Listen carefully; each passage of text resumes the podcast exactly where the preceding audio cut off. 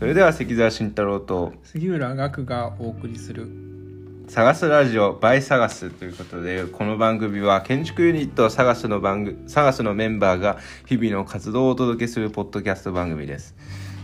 こんにちは杉浦岳でこんすにちは関澤慎太郎です。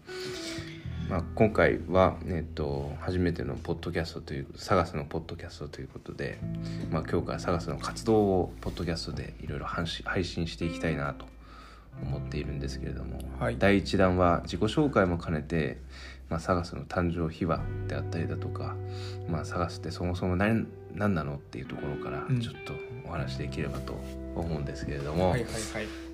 まあ、探すのこう由来っていうものってどういうところでしたっけ？サガスの由来。フルスペルっていうフルスペル。サガスはですね、えっと、SAGAS の最初の A だけが小文字であのフルスペルで言うと慎太郎学アーキテクチャースタジオの頭文字を取った名前ですね。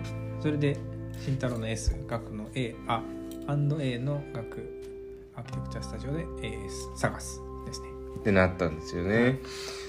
まあ現在は、まあ、2人とも東京に住んでいてで、はい。まあ、東京を中心にいろんなコンペを、まあ、コンペに出して参加して挑戦してるわけですけれども、まあ少し前までは、ん。まあ、梅ヶ丘スタジオっていう名前で活動してたんですよね。はい、まあね。僕の暮らす、まあ、マンションというかアパートというか梅ヶ丘にあってもともとそこを拠点にしていたので、はいあのーまあ、梅ヶ丘スタジオっていう名前にはなってたんですけど、そうですね。この名前は結構なんていうかやっつけでうん、一瞬で決まったっていううんうんう感じ、ん。そうですね。大体12年ぐらいそこでやってましたかね。うん。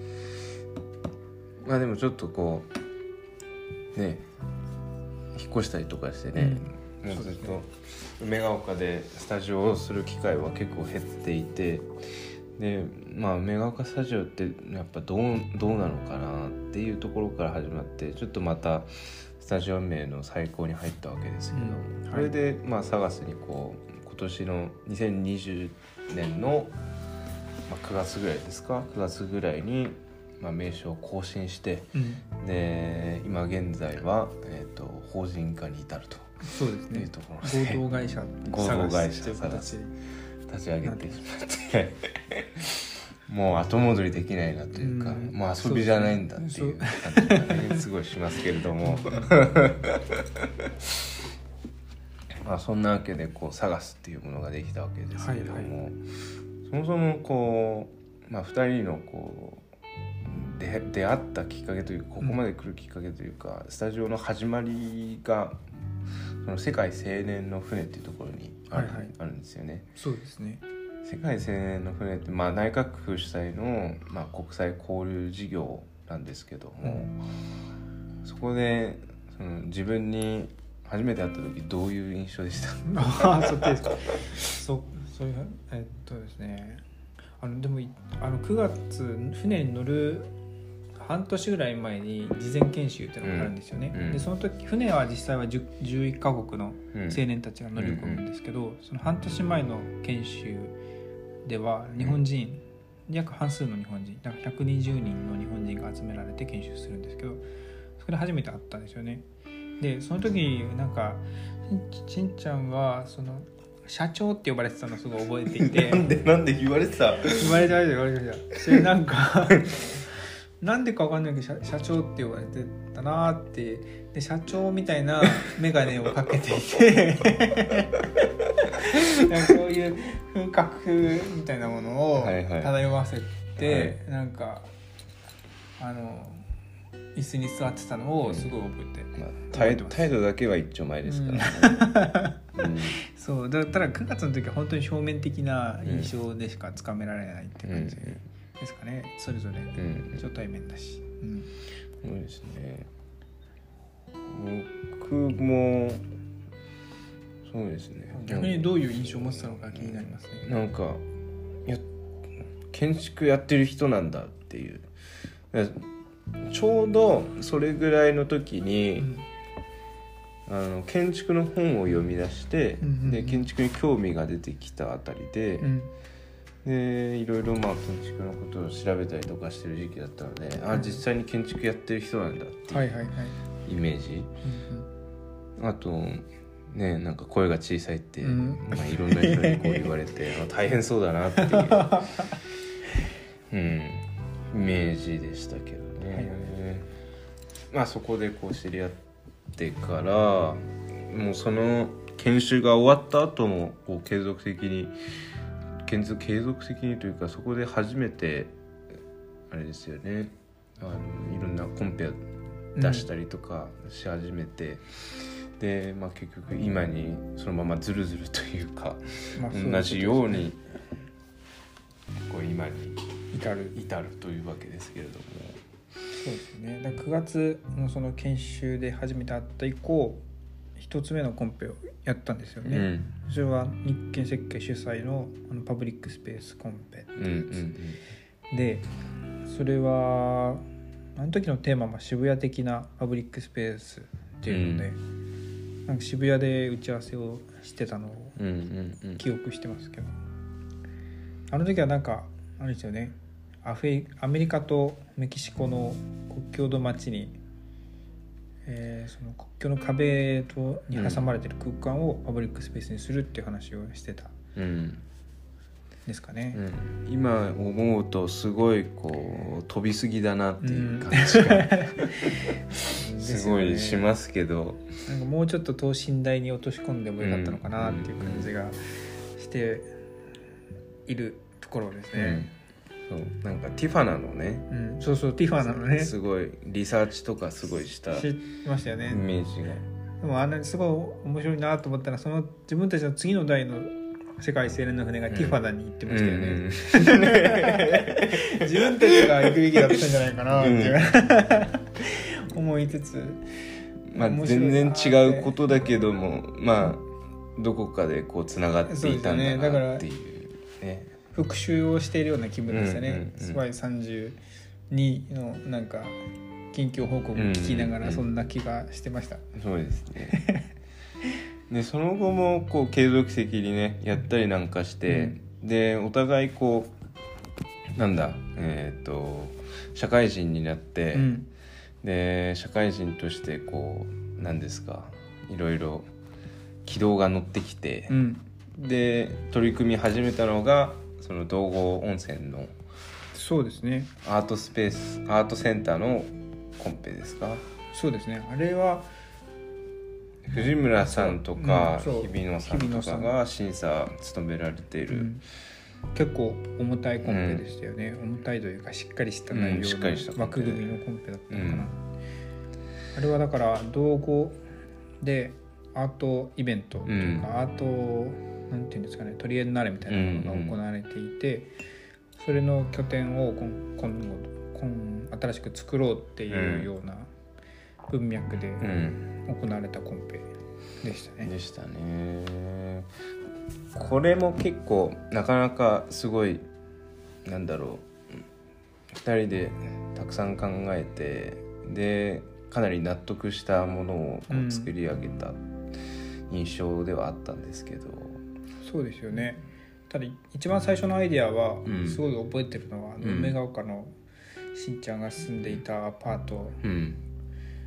に寝転がって、うん。あの時まだ家具がなくて引っ越したばっかで なんか寝転がったまま紙 A4 の紙になんかうん。その最初のその湯船を作るみたいなアイデアを一番最初スケッチをしたのをすごい覚えてます、うんうんでそこからでもしっかり割と割としっかりうん。スケッチ模型を作って、うん。うんその後だいぶやったよね、あれはね。あれ50分の1の模型を結構構造まで考えてやったっていう感じでしたよね。そうだね。あれはそうだね。なもうなその道後つまり温泉みたいなところ、うんで温泉に浸かる人。温泉に浸かるっていうことはどういうことなのか、そうそう温泉に浸かるとなんか今まで気にしてたようなことうが、ん。こうふにゃふにゃにほぐされうて、ん湯気の中に包まれてなんかこう不思議な新しいつながりが生まれるみたいな、うんうんうんに着目して。でアアートフェストのセンあのセンター中心だから、アートと人とかあるいはいろんな立場の人うん。うん訪問客とローカルな人とアーティストみたいなものを、えーの関係性をもうちょっとほぐしてうん。つなげて、みたいな場所として作れないかみたいなことをうん。考えて考えてたんですよね。まあでも結局こうかすりもせずねかすりもしなかったんだよね。結構かするんじゃないかなと思ったんだけど、うんまあいろいろ問題があったんだろうけど、うん。プレゼンテーションとか。そうだね。形プレゼンテーションを作るのが結構こう急ピッチになったというか、僕はそその頃もういられとかフォトショップとかもう何にもいじることができなかったので、うん全部ね作ってもらってねあの頃は本当に何もできずみたいな感じですけど。すごい覚えてるのはあの提出僕はあの研修中の部屋の中で自分の Mac をコソコソ開いてメールを送ったのをすごい覚えてます。やっぱそういうところでしょうね。あれ面白かった。何やってんの？って言われながらコソコソってテーブルの下でやっぱ送りましたね。そういうところなんですかねやっぱ。そういうとこなんですかうん。ね、ちょっとわかんないですけどまあそんな感じでこう、それが最初のプロジェクト、ちゃんとプロジェクトをこう始めていって、だからあれがそ本当に最初だったんだうよね、ん、ちゃん。と作った2019年の6月とかそれぐらいだったと思います。うんそうですね。春。うん、でそれからまあいろいろコンペをやっていくうちにまあえっ、と2020年、うん。今年うん。の6月なんかは初めてこう、まあ、ちゃんとしたというか、まあ、賞と言えるものをこうんういただいた、まあこれも後々お話できたらと思うんですけれども、一次審査にとってうん。最終審査まで。最終審査までやって、進みましたね、うん、賞みたいなものをいただいたりとか。もうあの最近ですか？最近も新しくこう賞みたいなものをあいただきましたね。内内定ことれはちょっとまだ言えないんまですけど。だ言えない まあいろいろこうまあお互いこう会社員っていうこう立場の中でもこうお互いですねなんて言うんだろう建築のこうことを思いというか 建築のことを考えながらえっ、とまあコンペとかいろんなものに応募したりとかしてでこうして建築スタジオとして、まあ、成り立たせているというか。そうですよね。だからそれぞれ本業がありながらそれぞれうんいや違うことを日頃日頃っていうんですかね日中っていうかやりながら。うん。それが終わった後建築を考える。そうですっていうようねな日常。うん、でやっぱりこう現在というか我々のこう目指すポイントみたいなものはこうやっぱり日本もまあ考えながらもこうかん海外というか、うん。アフリカとか、そうですね、まあ、ヨーロッパとかそういうところのコンペにすごいこう出しているっていうところがあるので今後どこかでこう食い込むというかコンペに勝ちたいなっていうところではありますけれども、うん。そうですね。はい、なんでまあこう今回のお話をまとめるとこう、はい。さ探すとはこううん。建築空間デザインをこうするスタジオであると。うん。でまあ2人の出会い 2人の出会いっていうとなんかあれですけど まああのスタジオのこう始まりは内閣府の世界青年の船であるということ、はい。でまあ関澤慎太郎と杉浦学の2人で構成されていてまあ現在はまあ将来はどうなるかわかんないですけど現在は東京拠点に、うん。まあ、活動していて、で、まあ、実施コンペです。ね実施コンペをメインに挑戦していてう、ん。いつかちょっと建てたいですね。なんそかね。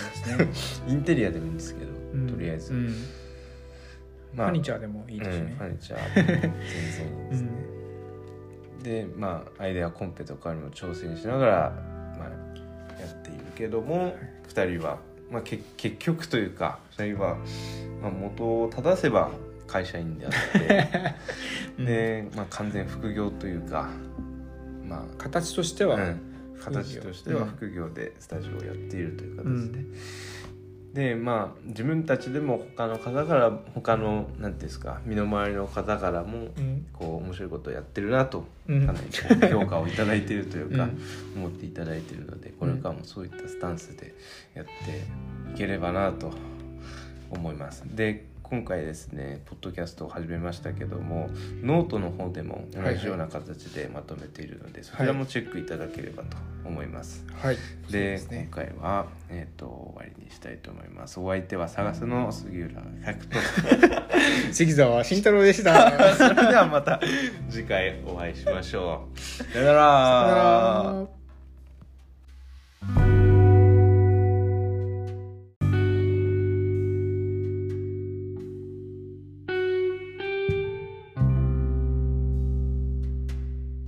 れでは関澤慎太郎と杉浦岳がお送りする探すラジオ by 探すということでこの番組は建築ユニット探すのメンバーが日々の活動をお届けするポッドキャスト番組です。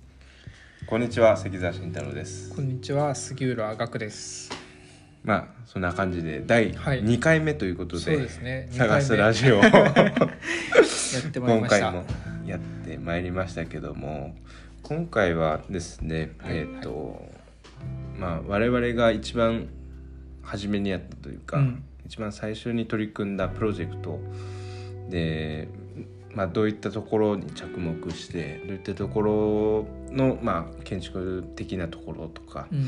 まあ効果とか、うん。それに期待してたこととか、うん。そういうところをちょっとお話ししてはい。まあなんていうんですか後日談というかそうですね。いった感じで。編集後期的な。編集後期的な感じでちょっとお話しできればなと思うんですけれども、そうですね。今回ご紹介するのは、うん。えー、と愛媛県のはいはい。道後温泉ですね。はい。道後温泉の少し離れたところっていうか裏手に回るんですかね、うん。裏手に回るところに、えー、と神社神社でしたお寺ですかね。お寺かな。お寺。お寺があって、その前にある、まあ、フリースペースというか、うん。えっ、とあれは何ですかね。カーブの坂を登りきったところの角にある角にあるね。敷地、ちっちゃい敷地、うん、ちっちゃい敷地にその愛媛県かちょっと接接種というか わかんないんですけど、うん。まあその道後というか愛媛というかそれを象徴するような、こう芸術のアートセンターみたいなとこうん、そうですね。ろ、うん、をまあ建ててくださいというか、そういった感じでこうコンペが開かれたわけですけれども、あれは日比野さんが、はい。日比野勝彦さんがはい。主催というか座長みたいな形でうんうんうん。道後を舞台にアートイベントというかトリエンナーレみたいなものをやっていて、うんうん今までやってきていてで盛り上がってきたからその拠点を作ろうっていううんことですかね。はいはい。まあ見方によるとそういうものなのかなと思います。なるほど。うん。ですね。まあ、この作品は、まあ、サガスの作品というよりかは、サガスの前身のこう梅ヶ丘スタジオとして、えー、とやったというか、はいはいそうですよね。はい、我々がまだこうちゃんとやるのかやらないのかというか、まあ遊んでるのか遊んでないのかちょっとよくわかんないような中でこでう、これが一番最初の作品ですよね、うん。だから本当に春のまだちょっと涼しいぐらいの頃に始めた記そう憶が、そうそう。そう2019年の春とか、うん。それぐらいで、だってこれ以前は本当にあの前回行ったパブリックスペースのコンペを一つやってうん。船に乗って船降りたばっかみたいなところの時ですよね。そうですね。それぐらいからちょっとなんかこうなんて言うんだろう。はじ始めたというかね、うん。こう日常的に。定期的にあって活動を活動して、するってう。ん、でその活動場所がうん。自分が住んでいた梅ヶ丘だから梅ヶ丘スタジオってね。名前をつけてはい。活動してたわけですよね。まあそれでこう1回目のこう道後アート、まあ、芸術祭の拠点秘密じゃない基地っていうね、通称、まあ、そういうのを作るコンペだったんですけども自分たちが着目した点っていうのはうんまあその道後っていううんね、うん。こうユニユニークというかね、うん。まあ、温泉街という文脈であったりだとか、うん。まあ、その温泉街の、まあ、象徴であるうん湯船の効果うん。ならではというかね、うん。っていうところとかまあその中でこう人と、まあ、芸術アートが、まあ、境界なく、うん。まあ、緩やかにこう人だ、まあ、いろんな人とかがねこう集まって人とか作品が集まってうん。一つの大きな湯船にな浸かる。うん。っていうんですかね。まあ、いいんじゃないかなっていうところでこう提案したわけで。道後大道後なんだっけ？大衆芸術。大衆芸術浴場 そう。一つの大きなうん。なんていうんですかね。湯船というかうん。お風呂場としてのアートセンターっうんていうのを提案し,、したんですよね。あれは面白かったと思うんだけどね、うん。うん。いや今でもこれは他の他にも使えるなっていう気がしてて、うんあの時はう全然かすらなかったけど、うんうん。っていう感じですかね。うん、なんかこう自分でこう着目してたポイントとかうん。ありました、すごい。着目してたポイント、うん。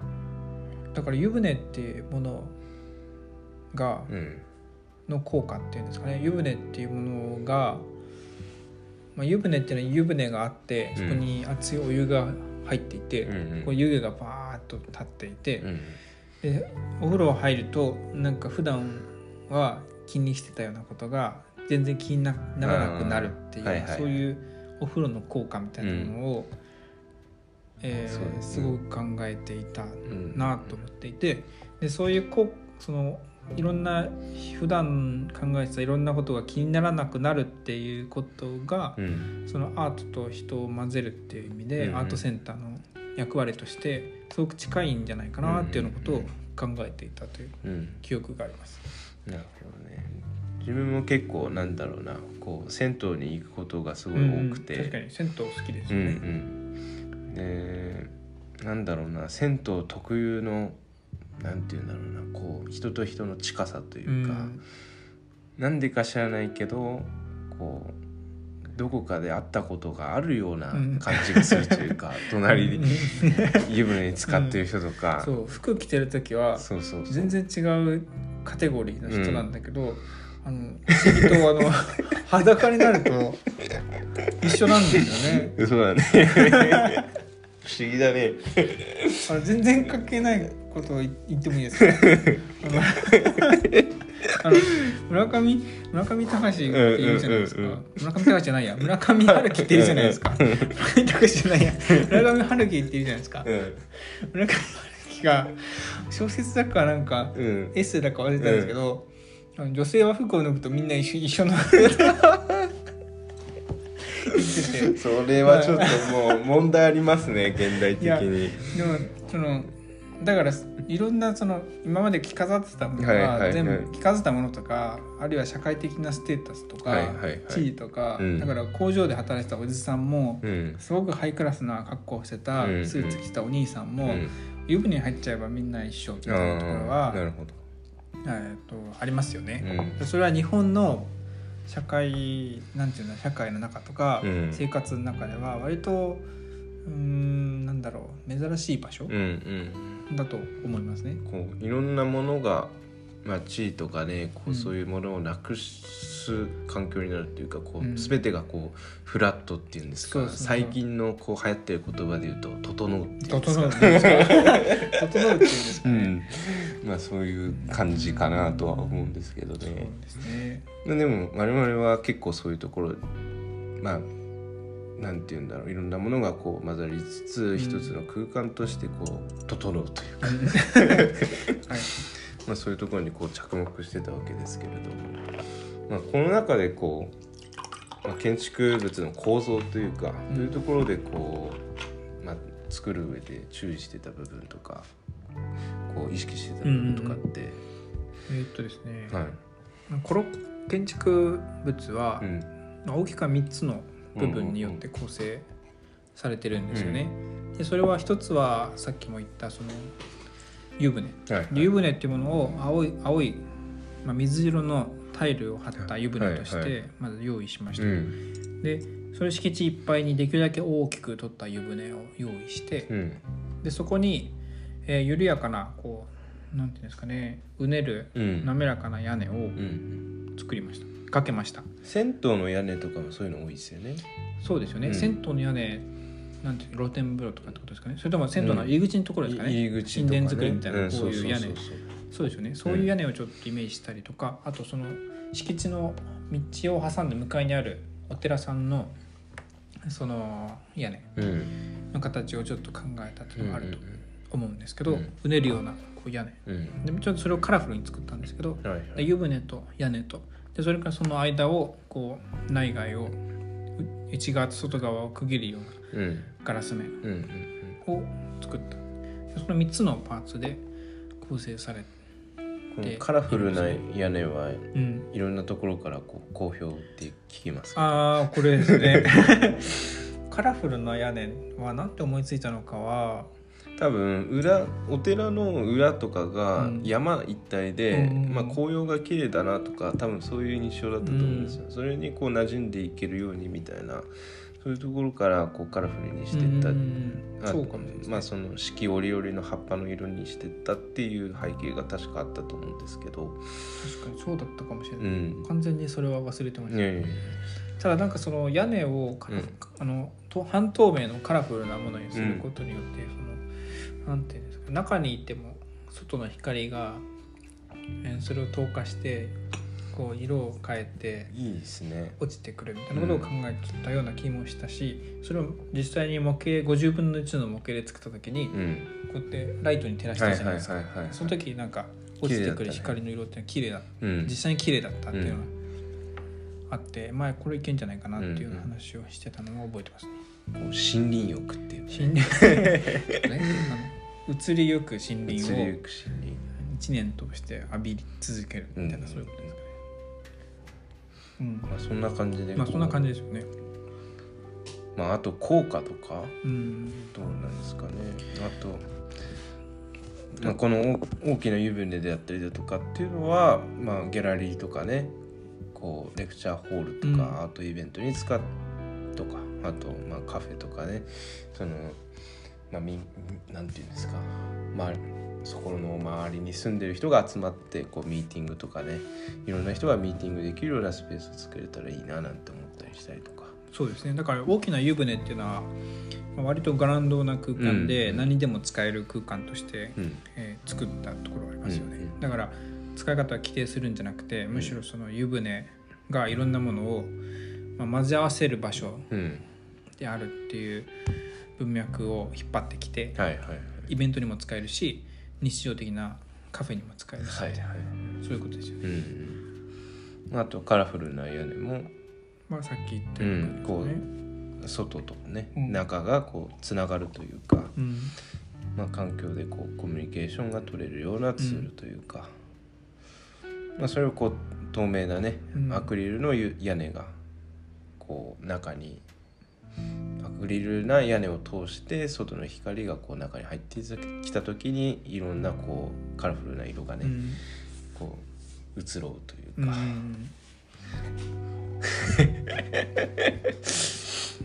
そうですよね。うん、あと大きなガラスってどんどんなところでしたっあの大きなガラスは、はいはい。とにかく中と外の違いを作らない方がいいんだろうなっていう気がしたんですよね。なるほどね。そういうのもアートのあ道後のアートっていうのは街全体を使ってアートフェスティバルをやるっていうような活動なんで、うん。まあ、何か美術館の中に入っていくっていうよりか街の中を散策する中でアートに触れるっていう意味が、ものがうん。性質が強いんだろうなという理解をしていたので、うんうんうん何かこう閉じた箱として作るよりかは中と外がつながっていて中にいても外を感じられるし外にいても中を感じられるような。はい。だから中でアートの展覧会をやっていたら街歩いてるだけでもそれが見えるうんものであるべきだろうと思ったし、あるいは中にいても街の外を歩いてる人が、えー見えてそれがなんかこうなんていうの作品のように見えると面白いんだろうなと思っていましたね。そうだね。だから大きいガラス面にしてそこをなんか作品とかポスター貼り付けられたり、うん透明なキャンバスみたいなものキャンバスみたいなものとして使えたらいいなっていううんうんことを考えてました。まあ実際ねこのアートセンターというか今もう実,、うん。実施実施っていうかもう竣工したんですね。竣工してうん。もうなってますけど、まあ、我々がこう目指したそのアートセンター道後のアートセンターっていうのはこうやっぱ道後ってインバウンドの人インバウンドがすごいかなりうん需要がある今はそうなんですかね今もうコロナであれですけど、うん。でもそのちょっと前はその前まではかなり観光客とかでうん。こう地元の方々とこう交流があったのかなっていう、まあ道後温泉とかいろんなツールを通してうん。観光の産業を通し通してとかであったと思うしあとまあその人やアートとか、うん。あるいはこう動物とかねこう物質的な違いとか、うんまあ、あとはこう土着土着って言ったらなんかあれですけど、うん。その地域に根付いた、うん。まあ、お祭りだったりだとか、うん伝統の文化工芸であったりとか芸術美術確かにね。まあ昔からあったものと、新しくできたアートフェスティバル。うん。まあ、そういったものをこうひ全部ひっくるめてというか全部こうほぐすというか、うん。それをこう温泉にかけていったっていうね、まあそうですね。感じの背景がうん。あったんですけどね。まあ今思えばねうん。まあその まあちゃんとこう模型とかね作ったりとかねいろいろしましたけど、まあ、構造とかどうとです？無茶があってたね。あの柱が少なかった。柱がね。どうやってそんな基本的なことかよって感じにしますけど今思えばでもこの時は 割と真剣に考えた結果のあれだったんですけいやどいぼ僕がね多分無茶言ったの、やでもあのうん割とね、うん。無茶無茶が多かったなっていう感じはするし、なんかもうちょっとガラスの入れ方とかうんうん。湯船の形とかうん。もうちょっと柔軟に考えてもよかったかなっていうところはありますかね。だからつまり言うべきところこだわるべきところとうん。そうじゃないところっていうの強弱をもうちょっとつけてもよかったかなっていう確かにそれは、感じかな。なんか全力で全部やっちゃってう、ん、あの実施なんでねそう実施ってところもあったし、見る側としてはもうちょっといろんなものと比べてみるから、うん。その時になんか突拍子もないものとして見れ見られたかなっていう感じ、うんうんうんまあでもこういろいろ今思うことはありますけどそのアイディアとしてはかなりうん。その1回目のプロジェクトとは思えないようなアイディアというか、そうですね、うん。模型もなかなか面白いものがうん。できたと思面っていて、白いものが作れたかなっていうのはね、とてもじゃないけどあの建築学科とかを全く出てない人がうん作った作品には見えないっていうのがあの このスタジオの面白いところ半分半分は建築学科出てないけど、半分は全く全然違うところ出ていて、だけど建築スタジオとして成立しているんだけど、でもそういうふうには見えないですよね、全然。そのうちこうお互いのこなんていうんだ こうこれここまで来た道のりみたいなのを紹介するうん、確かに。のができたらい 今までの。経歴とかはね、うん、経歴とかまあそんな感じでうん。今回は道後温泉、まあ道後温泉で開かれた、えー、とコンペで、うん。まあ道後、えー大衆芸術浴場という、うん。えー作品を出したけど負けちゃいましたよと。でもこれをどっかでまた機会があればどこかのこうコンペのアイデアでそうですね。使いたいというか使いたいと思成仏させたいですね。今ちょっと一個考えてるのが。あ本当ですか？またそれは後で。うん、ちょっと教えてください。はい。まあそんな感じで今回は、えー、道後大衆芸術浴場。我々の第1回目のプロジェクトですね。それについてお話ししていきましたけどもこの内容もですねえっ、と毎回、えー、サガス東京の、えー、サガス、えーアンダーバー東京ですね、の、えーノートに写真入りで、うん。はい。模型の写真入りで、はい。えー載せてますので、えっ、とまあこちらそちらもご覧くださいと。はい。いいねもいただけると。いいねも。うモチベーションになりますね。モチベーションにね、うん。まあそれが全てだったらいいですけど、うん。あの嬉しいなっていう感じです、という感じで今回は、えっ、とお相今回のお相手はサガスの杉浦学とえー関澤慎太郎が お送りしました、はい。それではまた次回お会いしましょう。お会いしましょう。ありがとうございました。ありがとうございました。また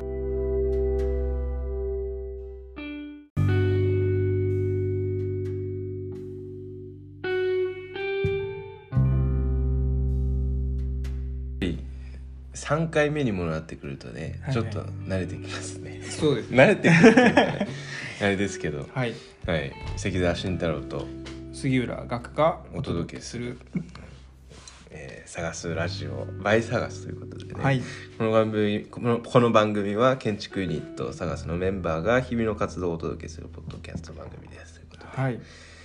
こんにちは。杉浦岳です。関田慎太郎です。はいまあこんな感じでね今回3回目のポッドキャストということで、そうですね。はい、今回は、うん。えー前回はあの日本のコンペというか、うん。道後温泉についてね、はい我々の一番い一番最初のうん。プロジェクトについて話しさせていただいたわけですけど、はい今回は、ね。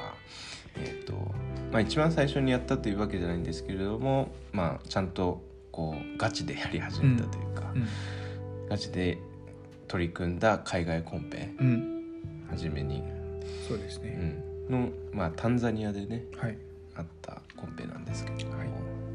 その前にね実は、えー、と海外コンペはいくつかやっていて、ガーナとルワンダ。そうですね。うん。ガーナと。今回のタンザニアの前にやっていて、うん。ガーナはキンダーガーテンうん。幼稚園ですかうね、んでルワンダが、えー、と大きな歯医者かなんか。そうですね。歯医者の研究所と歯医者そうだね。医院クリニックを併設した施設。うんうんうんうん。それのまあコンペを経てというか、うん。こう傾向をね、まあ、受験対策じゃないですけど、そうですね。まあ2つの失敗を得うん、てって感じですかね。すいません。いろいろあの、アプライのうん。レジストレーションの料金が 結構高いんですけでどいつもね払ってもらってそれはまたあのコンペに1回勝てばうん、そのうちいくらでも回収できる。うん、そのうちというか、まあ、一刻も早くうん。こう回収できたらいいななんて 思ってますけどね。この、まあ、タンザニアの、うん。えー、とコンペが、うん。まあ、16人の家族のためのそうですね。16人の家族家族は一つっていうか家こ族そうですね。3世代三世代。家族みたいな感じですよね。おばあちゃんの世代と息子さんとその子供うそうそうそう。で合計16人で、うん。まあその16人のためのこう住宅を作ってくださいということで Archstorming ですか、そうですね。これは Archstorming と読むうんん、ですかね。おそらく。正しいですよね、うん。きっと Archstorming っていう、確かアメリカを拠点に活動してうんうるん。団体、まあ、建築コンペとかねうん。こうやってるそうですね。団体ですけど、うん。すごいアフリカのねえっ、とアフリカをこう舞台にしたというかアフリカでの設計のコンペを出してる印象すね。はいでどのコンペも結構い一等に選ばれたら実際にこそうですね。立てられる。というか立てられる実施コンペがうん。結構多いわけですけど、うん。このコンペもねかなり結構熾烈というか熾烈あら熾烈な争いというか、そうですね。毎回世界中からうん。前回とそのルワンダの時は、はいはいはいあれは一等は UAE のところでしたっけ？UAE 確か UAE ですね。でその次のコン何でしたっけ？なんかいろいろ本当にイタリアとかイタリアメリ米カアもうメリカ。いろんなところから中国、うん、こう若手建築家というかデザイナーとかが参加して、いるコンペではあるんですけどもそうね。それにこう我々も、うん。まあ、一矢報いるというか。そうですね、うん、まあ、日本の人ってなかなかこういうのに参加してないイメージが、うんあの自分はあって、うんうん多分言葉の問題だとかあるいははい。プレゼンテーションのテイストがやっぱり違うじゃないですか、うん。僕たちもいろいろやって分かってきたことでもあるけど、日本の建建築コンペと海外の建築コンペはい全然違うプレゼンテーションが必要でそうです、そういうののところで確かに。あんま出てかないんですよね、うんうん特にファイナリストに日本の建築 デザイナーが残ることってないじゃないですか、うん。ないですよね。ずっと前に SFC かなんかの,、うん、その研究室の人たちを見た気がする。ああ慶応の理工ですかね慶応理工か、うんがなんだ。うん。なかなかでも少ないんですよね。だからうん。数少ない日本勢として、うん。まあ、殴り込みに行ってるっていうような立場で、うん。あの参加しています。ね。まあ、結構こう日本のコンペと海外のコンペって、うん。そのプレゼンテーションのこう違いがかなり大きくあって。ありますよね。で海外のコンペはどっちかっていうとこうなんていうのビジュアル重視じゃないけども、フォトジェニックな感じ、うん。あのパースだとかが求められうんうんるって感じ。ですかね、うん、だかなりこうビジュアル重視でかつこうコンセプトとこう、うん。ロジックというか、うん。それに伴うこう効果みたいなところをしっかり話してくださいみたいなところがあって日本のコンペっていうのは最初からもうロジックも入ってある程度のこうビジュアルも要求されるというか、まあ、そうね。ここら辺どうですか、そうなんですかね。よあの、うん、日本のコンペはやっぱり一番の印象としてはなんか淡くて 可愛いっていう感じですかね。はいだからそのあの手書きのスケッチだとか可愛らしい模型だとかうん。が評価される傾向があるなと思っていてうんうんもちろん例外はあるんですけど、えー大きくはそういう。うん中堅中堅のコンペだと結構そういうの多い感じがしますけどね。さすがにすごい大きいコンペとかだと、うんうんかなりちょっとちゃんと作り込んでるなっていう感じがあってまあまあまあまあまあ。うん、そうですね。作品としては作り込んでる、ん。テイストとしてはやっぱりはいはいはいはい。可愛らしい感じ 受けるんだろうなっていう感じですかねあれは何なんですかね。どこから来てるのかなーっていつも思っていて、むしろ問題意識を持っているなるほど。いるんですけどねあの感じには。うん。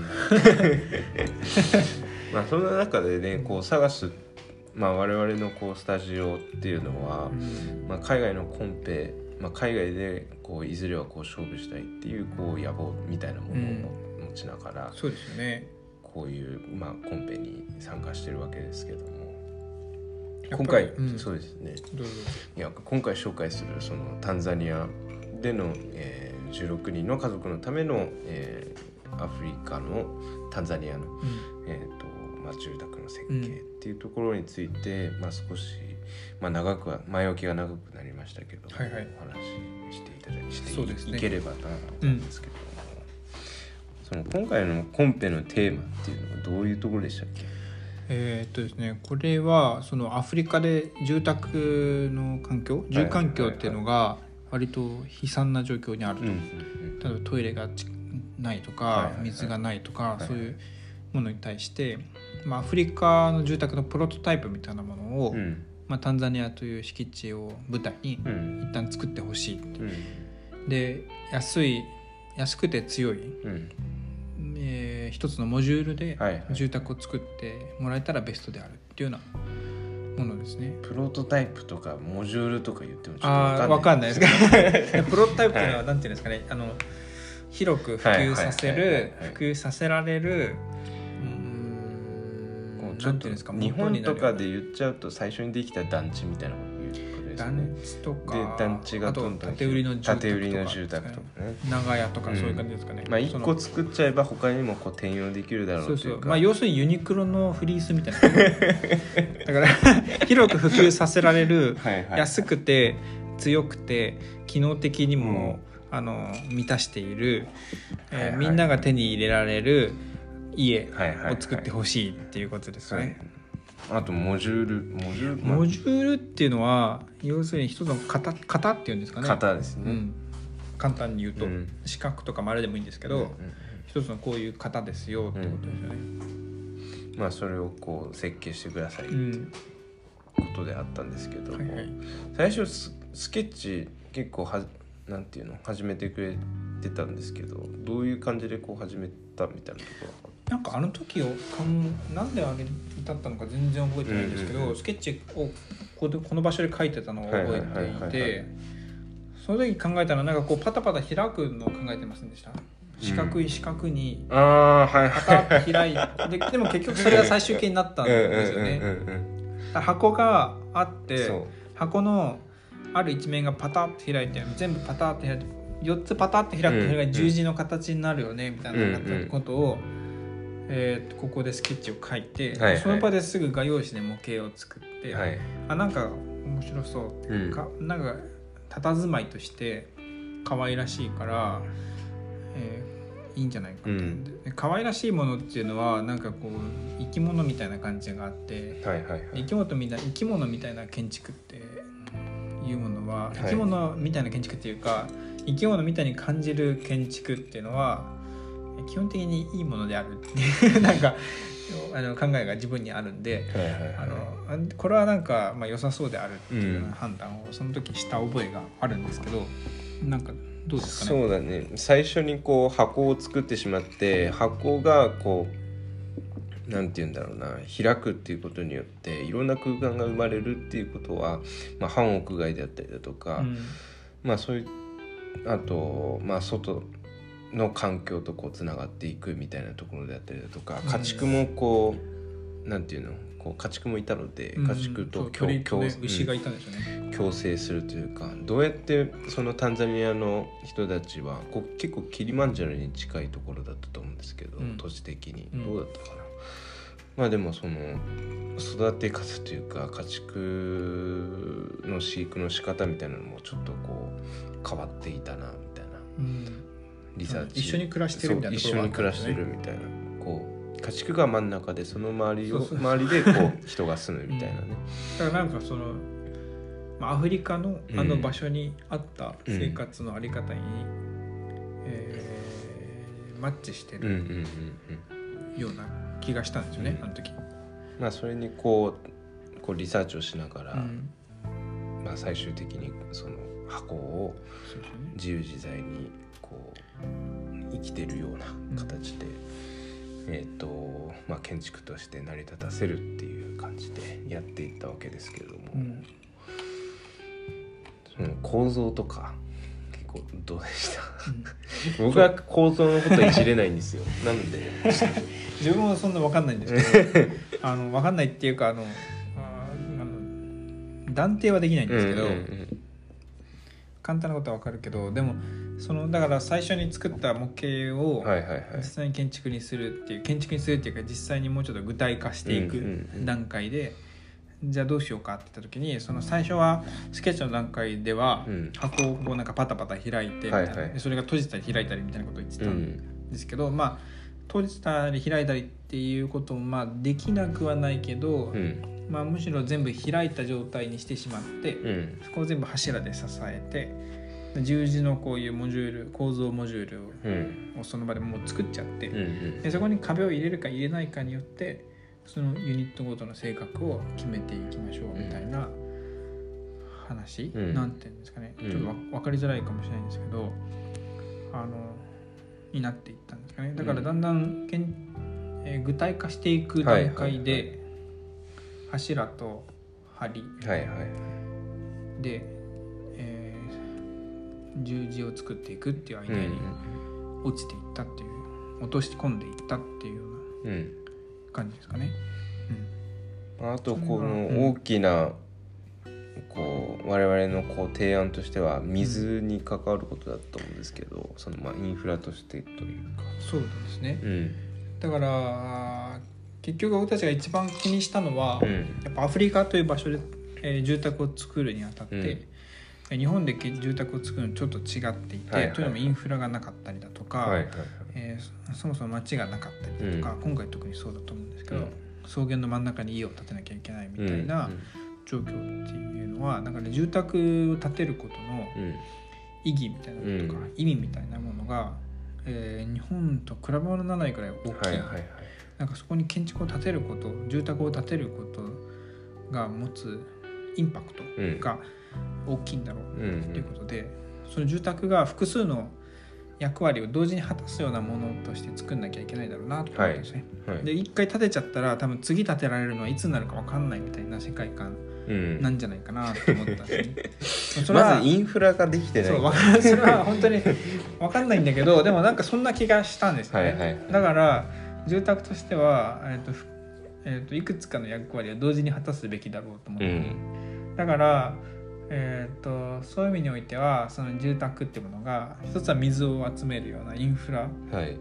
だから衛生環境を整えるような場所ものであるべき装置であるべきだろうし、あるいはそれがいろんな使い方ができる必要があるだろうし、それからそれが、えー容易に、えー使い方を変えられる。うん。例えば壁をちょっと入れたら、えー個室が作れるとか、うん。逆に壁を取ったら大きい空間が作れるみたいな、そういう、えー今後起きうる変化に対しはいてはいはい。柔軟に対応できるものであるべきだろうっていうのを考えたんですね、うん。だからその3つを大きく考えたんですよね。だからそういう意味においてもその十字形っていうのは十字ってこう4つ足になってるから、一1つ切ったらそこが個室になったりとか、逆につなげたら1つの大きな部屋になったりみたいなこともできるし、十字架の真ん中で水を集めたりみたいなこともできるしっていうようなことうん。できるんじゃないかなって。だから十字系のものを複数集めて、柔らかい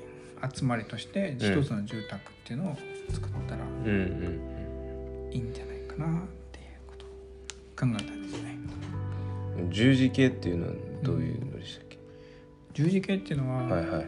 このなんていうんですかねここれのことですよね。うんうん。だからだから開くんですよね。最初は一つの四角なんですけどそうそう一つの四角だったものをパカパカパカパカって。それを4面横にねこう開くことによってなんていうんだろ結果う的にこう十字というか、そう赤十字のあのこういう 上から見るとはい。形にな,、っていってでその赤十字の一個一個を部屋にするか部屋にしないかみたいな、テラスにするか部屋にするかうん。みたいなことでいろんな場所が生まれますよねっていう。その十字がまあその壁の入れようとかねこう空間の作り方によっては、うん。新しいこうなんて言うんだろうな。こうせ生活の仕方というか、今まであったような生活様式に合うようなこう暮らしができるようなこう設計というかプロトタイプになるんじゃないかっていうところをこう設計したりとか、あとインフラ部分の水っていう部分に注目して、まあ、水がこう蓄えられるようなうん。こう浄水装置みたいなものを作ったりとかしてね、これは他のコンペとかにもこう転用したいというか、転用してきた今後今後今後っていうと今後今日今後じゃない。今今後今後はいこのアイデアはまた使えるなと思ってますけどね、うんこういうアイデアはね。うんそうです、なんて言うんだろう。僕はなんかそのあんまりこれにしか使えない場所、空間とはいかこれにしか使えない構造って作りたくないうんうんうんだろうなって思うそれは無意識なんだけど、なんかこれもできるしあれもできる。だからこれもできるしあれもできるっていうか、はい。これを作るとこういうことも可能になるし、うん。同時にこういうことも可能になるみたいな、はいはいミニマムなアクションでマキシマムな効果みたいなものを狙ってるところがあるんだろうな。うんうんと思うんですよね。うんなるほどなるほでそれはだからアフリカで建築を作ることってまさにそういううんところで、どはい。えーお金も限られてるし技術も限られてるから、最もミニマムなアクションしかできないけれどもそれでどれだけ最大限はい。住環境をうん。良くしたりだとか、えー生活をアップグレードするみたいなのができるんですかね、はいってことを考えられるのでアフリカのコンペって面白いなっていつも思ってうんますね。なるほど。まあ、結局このコンペはねこのタンザニアの、えー16人の家族のための建築っていうのは、えー建物っていうのは、えーまあこれも道後と同じようにかすりもせず。負けましたよね。いくらいくら払ったんですか？これでも100ユーロぐらいですか？いやいまあ日本円にしてまあは1万円ぐらい、1万円ぐらいですかね。いやーすぐ回収したいですけど、まあ、そうですね。1万円ぐらい払ってえっ、とまあ毎回コンペに参加してるわけですけど。もそうですね。かすりもしなかったっていうか、まあ、このファイナルに残ったのとかね見るとこう分棟型っていう、なかったですよね、まあ、そう。分棟型っていうのはなんていうのあの小さい建物をはいいくつか建てて集めるっていう感じですよね、そうじゃなくて、まあ一つの大きな建物じゃなくて、いくつもこうビラみたいなそう感じでね。そうそう。みんなでなんていうんだろう。あのそうそうビラみたいな感じ、うん。ログハウスみたいな。そうそう なんていうんだろう。キャンプ場みたいな。そう。何個か大きいお大きいっていうか何個かこう建物を建てて、うん。それを一つの空間としてん。ですっていうこと、そういうのが少なかったですよね、うん。結果的に勝ったのは一つの大きい建物をボーンと作るのがうん。多かったんで、だからアフリカ的にはアフリカ的にというか審査員的にってことなのかな。審査員的に、ほらそう文頭を細かくするのが NG だったってことなのかなっていういう分析をしましたが結局よく分かんなかったですね、まあそんな感じですね。すね。今回は、えー、と我々が海外コンペにマジで取り組み始めた第1回の作品うですね。タンザニアですね、うん。タンザニアの16人のための、えー、16人の家族のための住宅ということで、今回。ちょっとなんか詳しい話になっちゃって、うんあれですけど、そうですね。ちょっと詳しい話になったので、うん。まあ。画像はノノートとかそうですね。あるいはインスタグラムにも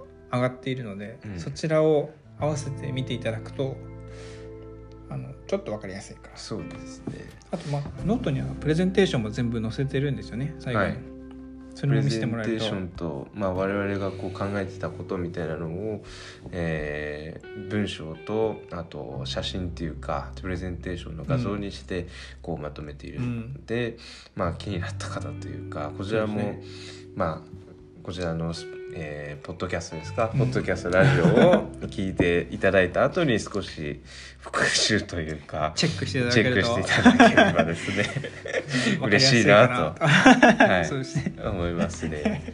という形でまた今回もこういった形ではい。我々の作品を、まあ、続けてご紹介したりだとか、はい。我々のことについてお話しできればないいなとうん。思いますね。思います。はい、で今回のお相手もサガスの杉浦学と関沢慎太郎がお送りいたしました。それではまた次回お会いいたしましょう。それではバイバイ